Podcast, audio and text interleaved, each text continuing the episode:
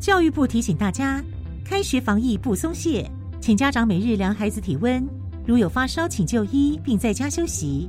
上课时要全程佩戴口罩，采固定座位、固定成员。使用空调时保持通风良好。用餐时采个人套餐。使用隔板或维持社交距离，不并桌、不交谈。校园防疫不松懈，安心学习有保障。以上广告由教育部提供。同学们，你的假日时间都在做什么呢？看电视、打游戏，还是睡到自然醒呢？就过来，就过来，跟大家分享一个优质的线上活动。教育电台即将在九月十八号举行线上远距儿童广播营，只要是五到六年级的同学都可以来参加。报名时间从即日起到九月九号，将会以抽签的方式选出二十五位学员。你还在等什么呢？耶！我们赶快一起去报名。Connect the world，啊，与世界接轨呀！教育部补助公立国民中小学校与国外姐妹校互惠机制实施计划已经开放申请，到九月十五号哦。欢迎公立国中小学踊跃申请。那要怎么做呢？以网络视讯，透过主题式规划，结合技能、语言、文化以及国际笔友等交流，同时用参与国际专案计划等方式，提升学生对语言学习及国际交流的热情。以上广告，教育部提供。大家好，我们是 The Wanted 寻人启事。您现在收听的是国立教育广播电台。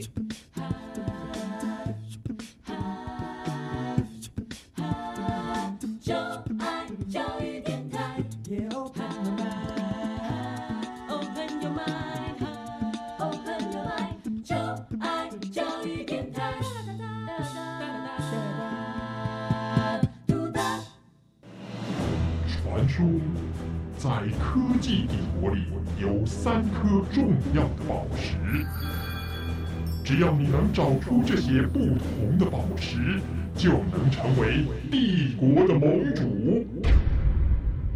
玩家们集合喽！Yes sir！打开传送门，穿越时空。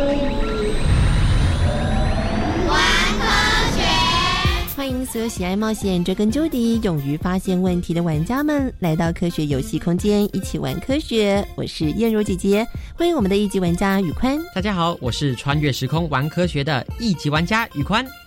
哎，燕如姐姐，你上次说忙着张罗一位爷爷他的心脏手术的事情，那他现在还好吗？哦，他出院啦。哦，出院了。心脏手术不是很复杂的一种手术吗？可以这么快就出院，好厉害哦！是达文西手臂厉害，你知道吗？把达文西手臂运用在医疗上，有伤口小、出血量少，让病患也可以快速复原的好处哦。哇，这手臂实在是太神奇了！而且啊，当医生开刀的时候，其实他并不是手拿着手术刀呢，而是对着电脑遥控着操纵杆。哇，这样也能开刀啊？嗯，就像是。我妈妈说她在扫地，她手上不是拿着扫把，而是遥控器。哎，你这样的比喻真的很有趣哦。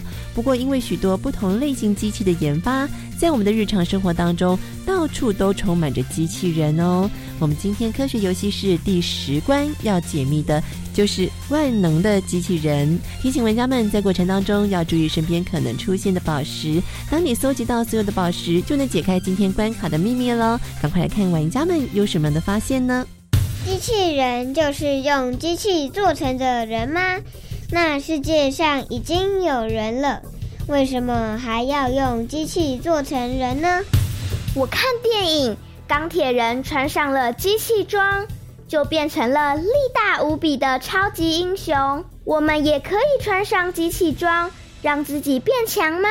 机器人这么厉害，有一天会不会越来越进化，然后就变成机器人统治世界？听起来，我们今天就是要来认识机器人，并且了解机器人在我们生活中的运用。没错，准备好要搜集今天的三颗宝石了吗？现在就跟着一级玩家宇宽进入虚拟石金秀，寻找我们今天的宝石喽第二虚拟石金。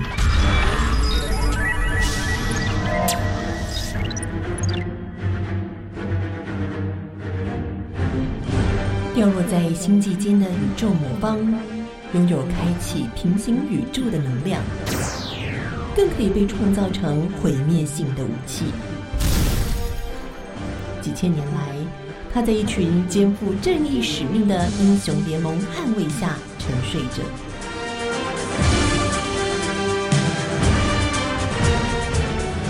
不料，伊诺斯星球的萨亚，在一次超时空跳跃下，悄悄唤醒魔方，企图偷取人类科技的发明。地球的文明发展正面临着威胁。危机四伏。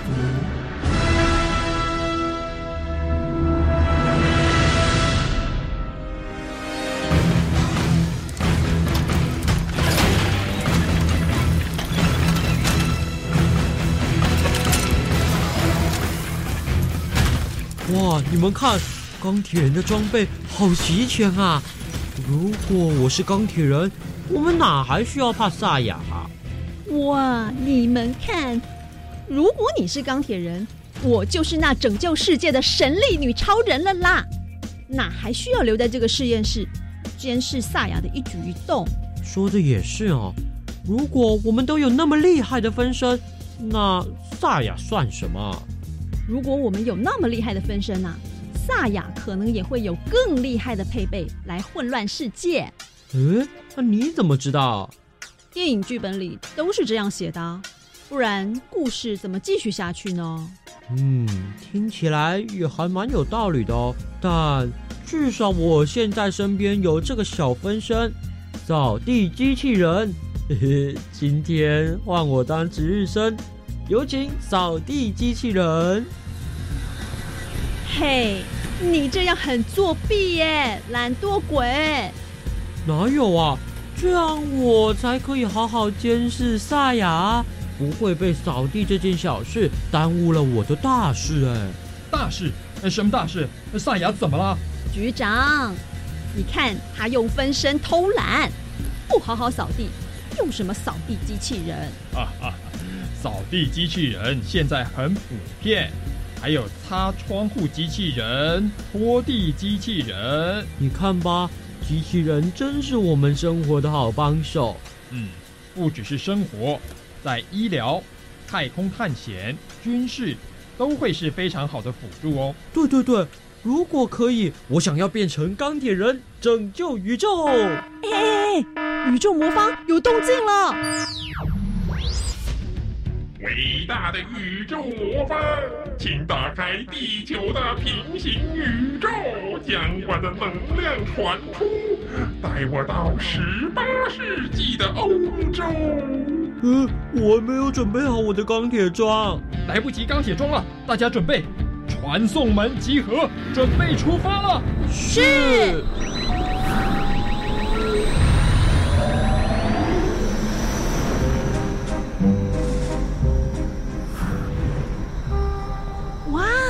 局长，我们来到两百多年前欧洲皇宫贵族聚会的宫廷里耶。这里到处都金碧辉煌，好欢乐的样子哦。奇怪，萨雅到这里要做什么？参加派对吗？哎，大家围在那里做什么？哎，去看看。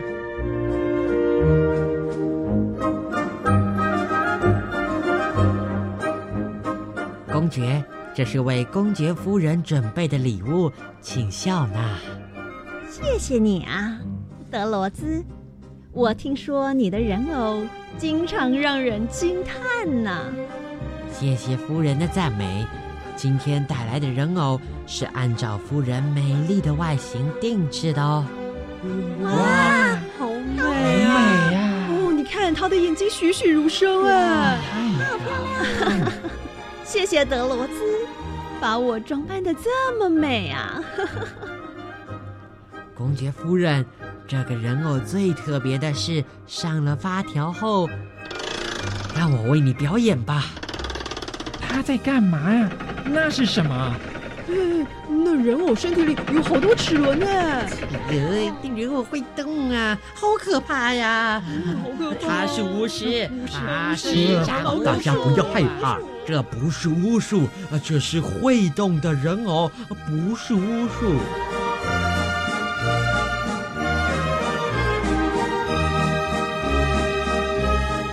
这是最古老的机器人的雏形吧？在十八世纪的瑞士钟表匠德罗兹和他的儿子发明了运用齿轮和发条运作，创造世界上最古老的机器人。那个时候的宫廷大臣们怎么知道机器人呢？大家都吓得落荒而逃。哦，这种分身一点都不帅。机器人还真的能替代人类做些简单的小工作哦，像是有些写字娃娃、弹琴娃娃。不过，萨雅为什么要到这里来呢？是不是要影响机器人的研发，还是……哎，局长，现代的机器人这个想法，第一次是从舞台剧的演出发展而来的。会不会萨亚想要偷取这样的想法呢？嗯，有可能。那转换到一九二一年，看看萨亚到底在搞什么鬼。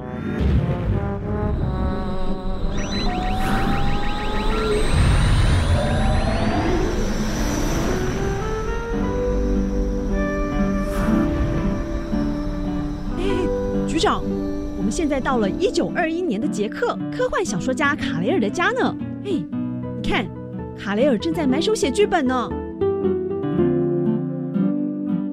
哎，卡雷尔，请帮忙把家里的地板清理一下好吗？我们家好乱呐。等等吧，我正在写剧本呢。哎呀，我正在洗衣服，你能不能把下午茶的水煮一下呢？哎呀，你让我先专心的写作好吗？哎，要是有自动的机器人能帮忙做家事，哎，就能专心好好写作了。嘿嘿，那我把机器人写进故事里吧。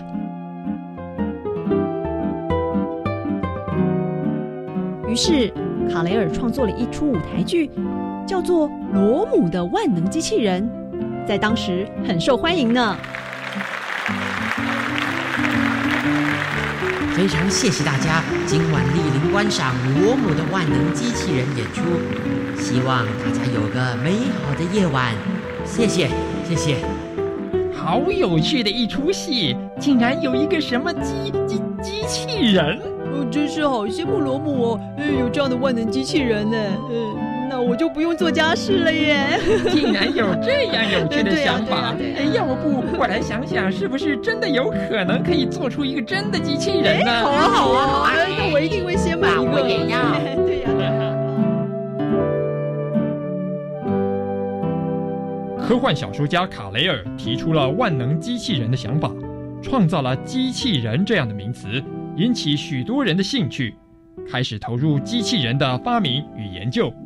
经过科学家的努力，一九六一年，第一个工业用的机器人终于诞生，而后快速发展，一直到现在，就有各式各样不同功能的机器人被运用在我们的生活当中喽。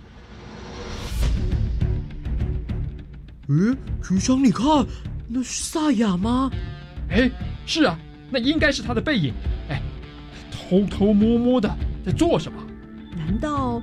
他在偷窃机器人研发的概念，想要创造一个超级机器人。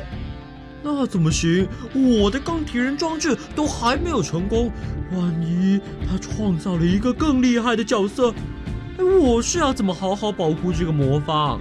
嗯，太糟糕了！如果有机器人帮助萨雅，再加上人工智慧的协助，恐怕萨雅的力量会越来越强大。局长，我们该怎么办？赶快增强我的战斗力！钢铁人装置能让我对抗萨亚。嚯，你电影真的看太多，机器人不是那么容易可以创造出来的。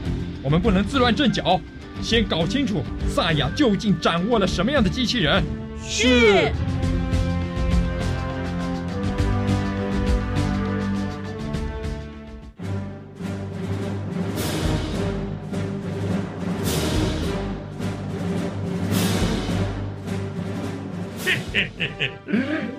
照说明书上的指示，充电满格后就可以启动 Robear。哎，局长，萨雅的机器人是 Robear，但是机器人的英文不是 robot 吗？难道萨雅的机器人是 robot 加上 bear 熊，机器战熊？那它应该会有无比强大的力量吧？Ro Bear，这个名字好熟悉呀！Robert，啊，我知道了，那是日本研发出的照护机器人。听说它不仅可以照顾长期需要协助的病患，还可以给病患温暖的拥抱哦。主人大人你好，我是 Robert，。给你一个爱的抱抱。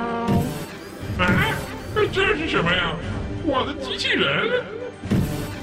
我是 Robert，给你一个爱的抱抱。哎，走开！我才不要抱抱，我要统治世界。我是 Robert，你感觉起来很神奇，你需要一个爱的抱抱。走开，走开！我不要抱抱！走开！原来萨雅搞错了，他的医护机器人很疗愈人心嘛，爱的抱抱。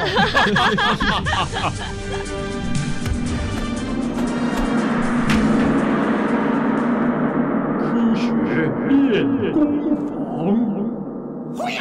历史上的机器人，机器人是指一项可以执行由人类所设计功能的自动化产品，或是一个拥有人类外形的机器。它的起源可以追溯到西元九世纪的第一批自动机械和更早以前的巧妙装置。现今的机器人可以帮助人类完成一些简单或者危险的工作。想知道人类如何运用机器人，又被广泛运用在哪一些范围呢？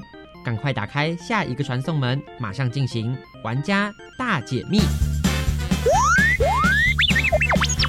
玩家大解密，科学会不会有请关主来解密？欢迎今天的关主是我们的维宁老师。主持人好，各位小朋友大家好。是，首先呢，玩家们第一个要解密的是机器人是什么呢？为什么要研发机器人啊？不一定是人的形状才叫做机器人，像是机械手臂呀，嗯，机器狗、扫地机器人这些，只要是依照程式来执行动作的机器。都可以算是一种机器人。是，那我们人类为什么要发明机器人呢？是因为机器人的动作很精准，嗯，而且可以执行一些重复的工作。譬如说，汽车工厂里面把汽车零件一个一个组装，然后焊接起来，那这些工作全部都可以交给机械手臂来完成。嗯，然后还有像一些比较危险的工作，呃，像是拆除炸弹啊这种。也可以交给机器人来做，是那这样的话就不会需要有人冒着生命危险去拆除炸弹了。嗯哼，那还有像是在那个太空啊，还有深海这些呃比较不容易到达的地方，也常常会用机器手臂来进行一些维修和探测的工作。嗯，然后还有一些其实说像在我们的生活中，呃，也有越来越多的机器人哦，像是很多人家里都已经有扫地机器人。是。可以帮我们扫地啊、拖地，减少我们做家事的时间。是，还有越来越多可爱的机器狗，还有像人形的机器人，就他们就好像是我们的宠物跟好朋友一样，可以陪伴我们。哦，也许呢，我们玩家们身边也有这种机器人哦。那要请问关主，有没有可能呢？我们也穿上什么机器，变成很厉害的机器人呢？或者是有没有什么样的机器装置可以装戴在我们的身上呢？有这种穿戴的机器装置哈，就叫做外骨骼机械装，嗯，或是叫做机械外骨骼。是，那我现在讲一下什么是外骨骼。那我们人类的骨骼是在身体里面支撑我们身体，所以称为内骨骼。那有些动物像是螃蟹啊和昆虫，它们的身体外面包了一层壳，是这个壳呢，就像骨骼一样坚硬，是，所以称为外骨骼。那这些动物就好像身上穿了盔甲一样，嗯，有了这个外骨骼之后，就有一些就是可以保护它们身体，对，就变可以保护身体里面的嗯内脏啊，这样，嗯哼，就不会容易受伤。是，然后呃，外骨骼机械装其实大概在一九六零年就已经发明了，嗯，就是可以让人穿在身上，立刻就变成大力士。哇！轻轻松松的就可以举起一百多公斤的重物。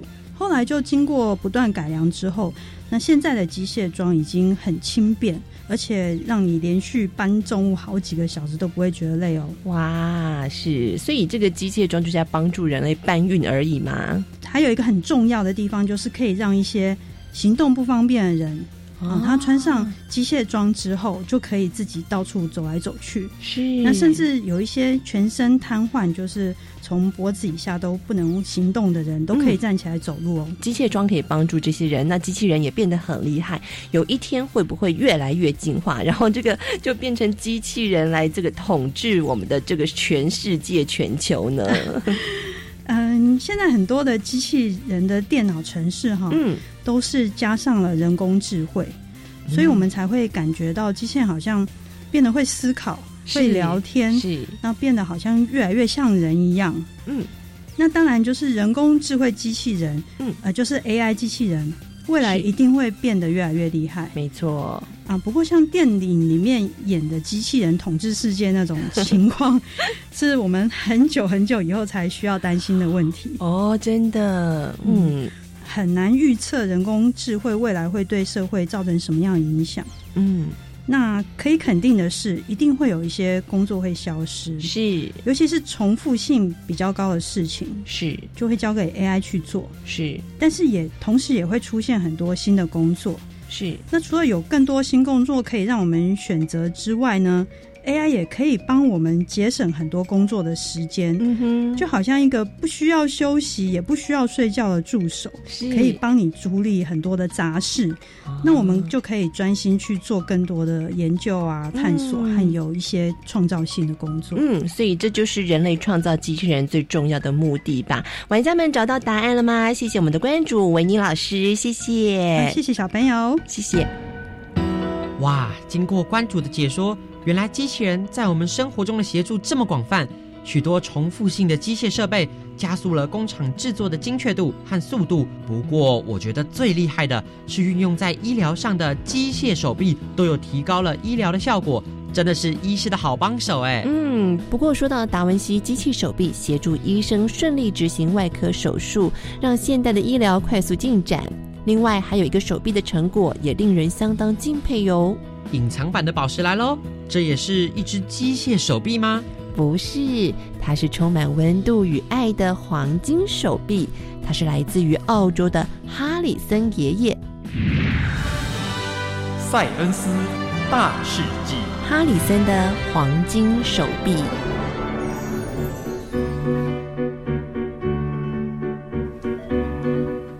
里森爷爷，您又来啦！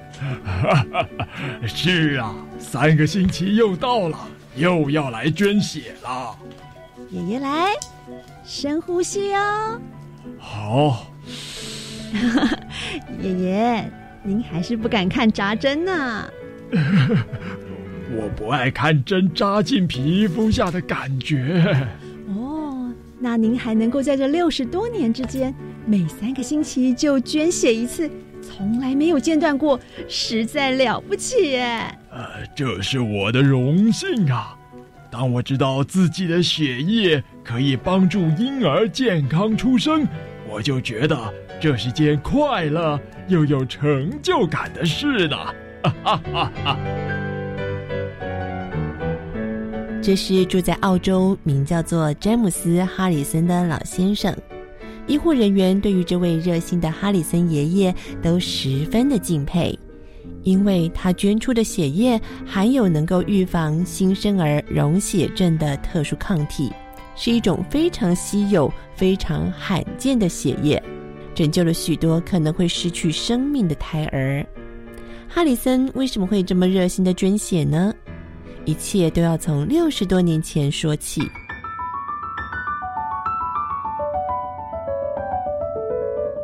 当时才十四岁的少年哈里森生了一场严重的病，经过手术抢救治疗时，他大约输入了十三个人捐出的血液，才终于保住性命。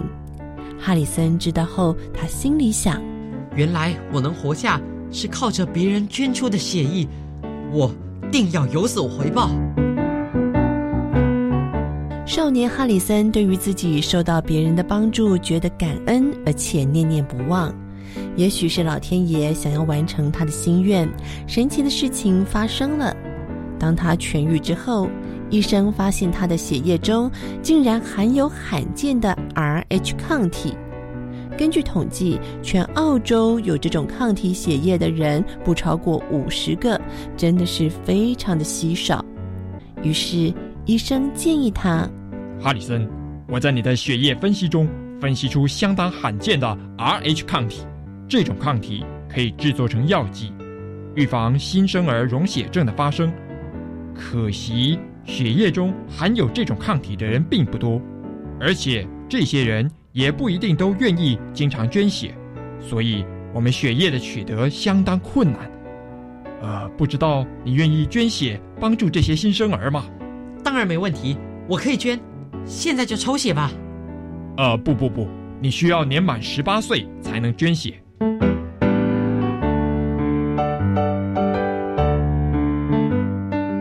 因此，在几年之后，哈里森就开始了持续捐血的生活。每隔几个星期，就会到捐血中心挽起袖子，抽出五百到八百毫升的血液，提供给医疗单位制作药剂。这对哈里森来说并不是一件轻松的事情，因为他实在是很讨厌打针的感觉。每一次抽血的时候，他坐在躺椅上，伸出手臂，眼睛总是不敢看医护人员手上的那根针。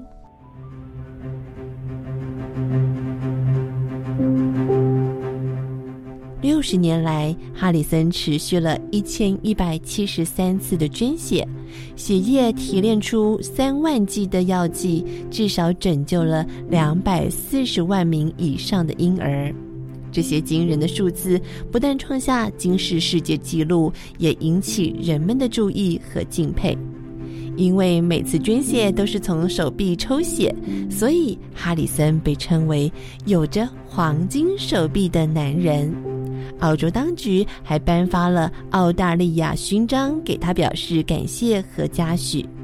随着哈里森年纪增长，医生担心他的健康，加上澳洲政府规定的捐血年限最高是八十一岁，所以捐血中心的人员决定在二零一八年五月为他进行最后一次的捐血。这一天也邀请了曾经接受药剂帮助生下健康宝宝的父母们，请他们带着孩子来见证这一切。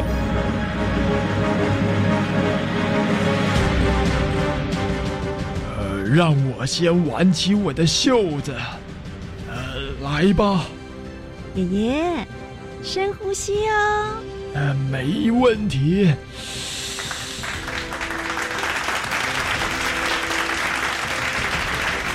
谢谢哈里森爷爷。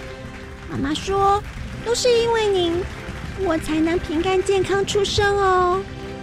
谢谢您啊，哈里森先生。这都是我应该做的，也是我仅有的才能啊。你们听，孩子的哭声好响亮啊，一定很健康。看着这些宝宝们。我反而舍不得结束这六十多年来的捐血任务，也希望有其他人能接续这项任务，打破我的记录。虽然我的头发与胡子都已经斑白，但如果澳洲政府和医疗人员同意，我愿意继续捐血下去。能够这样捐血助人。是我生命中最大的礼物呢。